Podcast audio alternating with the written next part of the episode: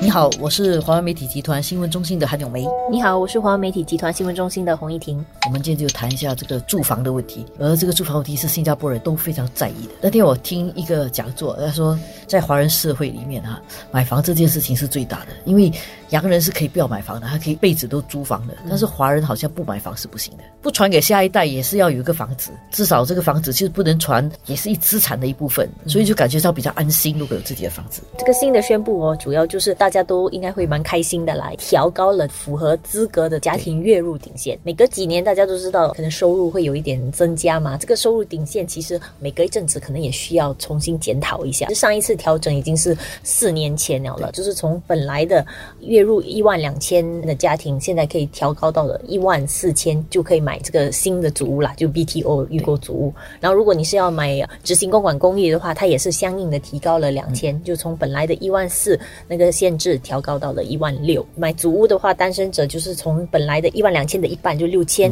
它调高到七千，七千块就是一万四千的一半了。因为现在人大概也是迟婚嘛，嗯，所以等到你结婚的时候，你可能接近三十岁了，然后接近三十岁已经在社会上工作了五年到八年了，嗯，五年到八年呢，薪水如果超过六千块啊，一个人超过六千块的人也蛮多，因为现在受教育程度比较高，嗯，然后有些工作确实是收入也比较高，然后工作了八年了，不把这个顶线调高的话，就很多人一辈子都不用想买第一间主屋了，嗯，就就是除非去买 resale 啦。很多人会觉得说，第一套房子买主屋的话，其实还可以享有蛮多的一些津贴啦，所以大家会希望说，可能起步的第一个房子可以买主屋，所以至少他把门槛现在就定的降低了。其实这个东西也很有趣，因为过去啊，如如果你收入高的话，你不买主屋其实是一件很 saving 的事，对不对？很自豪的事。但是现在人家慢慢觉得，其实政府租建的这么好，而且好像是变成国民的一个福利，嗯，好像不去买政府主屋是一件不对的事情。好像只有新加坡人才可以买嘛，对。所以如果你不买，好像你就丧失了这个资格，这样。对。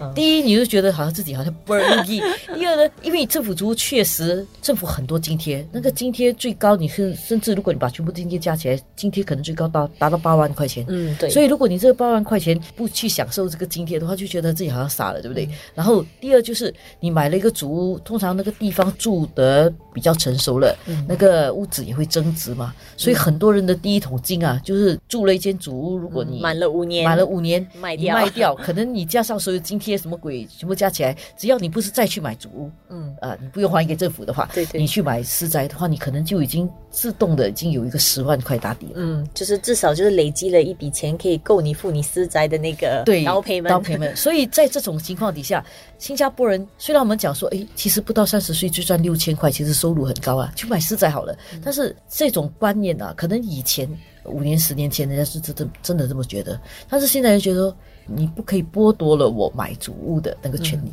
而且当然也因为近几年可能私宅价格也起了蛮多的嘛，所以那当然那个差距，可能当然我们会讲说，呃，家庭月入一万两千其实不少了了，但是可能要买私宅的话，其实它的那个要付的额额度更高，因为我们都知道建屋局其实大家会看到很多什么 AHG 啊，什么 C，、啊 什么 S 很难记。SHG，很多很多很多的这种呃缩写哈，其实就是各种的 grant 啊，各种 housing grant 的缩写，所以可能大家会很乱，所以这次其实建屋局也做了一点整合了。嗯。所谓之前的那个 additional housing grant 跟 special CPF housing grant 这两个，就整合成为一个叫做 enhanced CPF housing grant，叫额外安居津贴所以。以前有 AHG 有 SHG，现在这两个都没有了，现在都浓缩成 EHG 了。因为以前两种不同的 G 哦，其实有不同的收入限制，然后可能你稍微收入稍微高一点的人，其实就没有享有那样的津贴。然后或者你只能够购买就是非成熟主屋区的主屋，你才享有。所以它这次其实就有点破格了，就没有设这么多限制，而是说只要你符合那个收入的限制，然后呢，不管你是买什么类型的房子，大的、小的，或者是成熟主屋区或非成熟主屋区，其实都可以享有这个津贴。它的那个限制其实也有稍微调高了，不然之前的话其实只是在八千五，然后8500现在它调高到了九千。对如果你买的是一个新的主屋，它这个津贴还是根据你的收入的，啊你收入越高，津贴就比较少了。平均家庭月入，整个家庭的总收入，以前呢超过八千五的话呢，那个津贴是少的，是吧？嗯，就就几乎就没有津贴了，就没有额外的津贴。但是现在它把它放宽到到九千了，嗯就稍微调高一点点。不过所以那个额度可能不是很显著，但是重点就在于，其实你买房的时候，其实你比较有灵活性。在买房的时候，很多人都的手头都很紧的，因为你不只是还首期啦，买还有装修啦，嗯很多钱。所以如果能够少五千块的话，其实可能可以把装修做得好一点呐。所以对大家来讲是一个宽裕的事情啊。嗯，所以很多房地产分析师就会看好说，其实这样的一个调整会带动这个转售市场。嗯，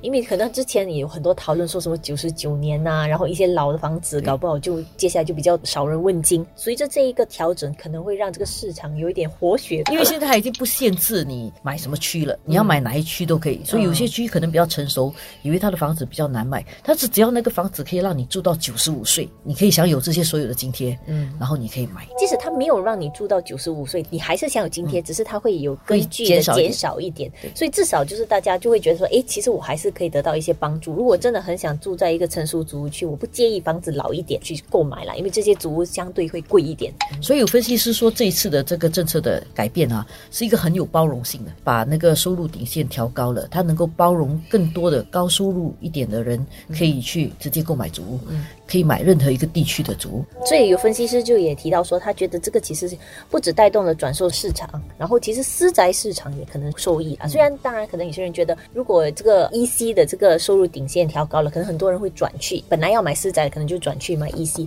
不过分析师认为说，其实如果转售市场活跃，一些老一点的房子卖得出，其实可能会鼓励一些人去提升，提升他就卖掉租屋，然后他就提升去私宅。星期三的时候才刚刚就是推出了新一轮的 BTO。这个就是可能会是一个很好的指标。接下来我们看一下啊，到底有多少人抢购了？有两个发展项目是在榜额，一个是在淡滨尼，所以可能淡滨尼那个作为一个成熟主屋区，可能就是一个指标，让大家看一下有没有带动了一些跟之前不一样的需求了。